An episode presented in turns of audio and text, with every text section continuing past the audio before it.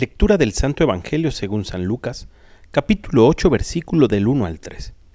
En aquel tiempo, Jesús comenzó a recorrer ciudades y poblados, predicando la buena nueva del reino de Dios. Lo acompañaban los doce y algunas mujeres que habían sido liberadas de espíritus malignos y curadas de varias enfermedades. Entre ellas iban María, llamada Magdalena, de la que habían salido siete demonios, Juana, mujer de Cusa, administrador de Herodes, Susana y otras muchas, que los ayudaban con sus propios bienes. Palabra del Señor.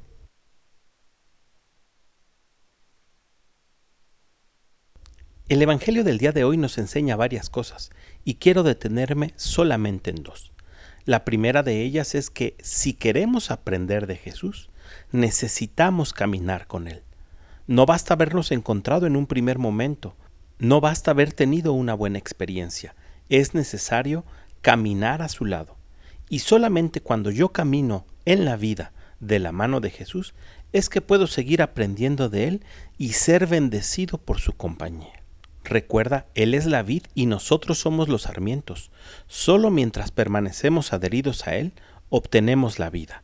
Y en segundo lugar, quiero compartir contigo la situación de estas mujeres que habían sido sanadas o liberadas de espíritus malignos no solamente cuando consiguen las cosas buenas de Jesús, es que están a su lado.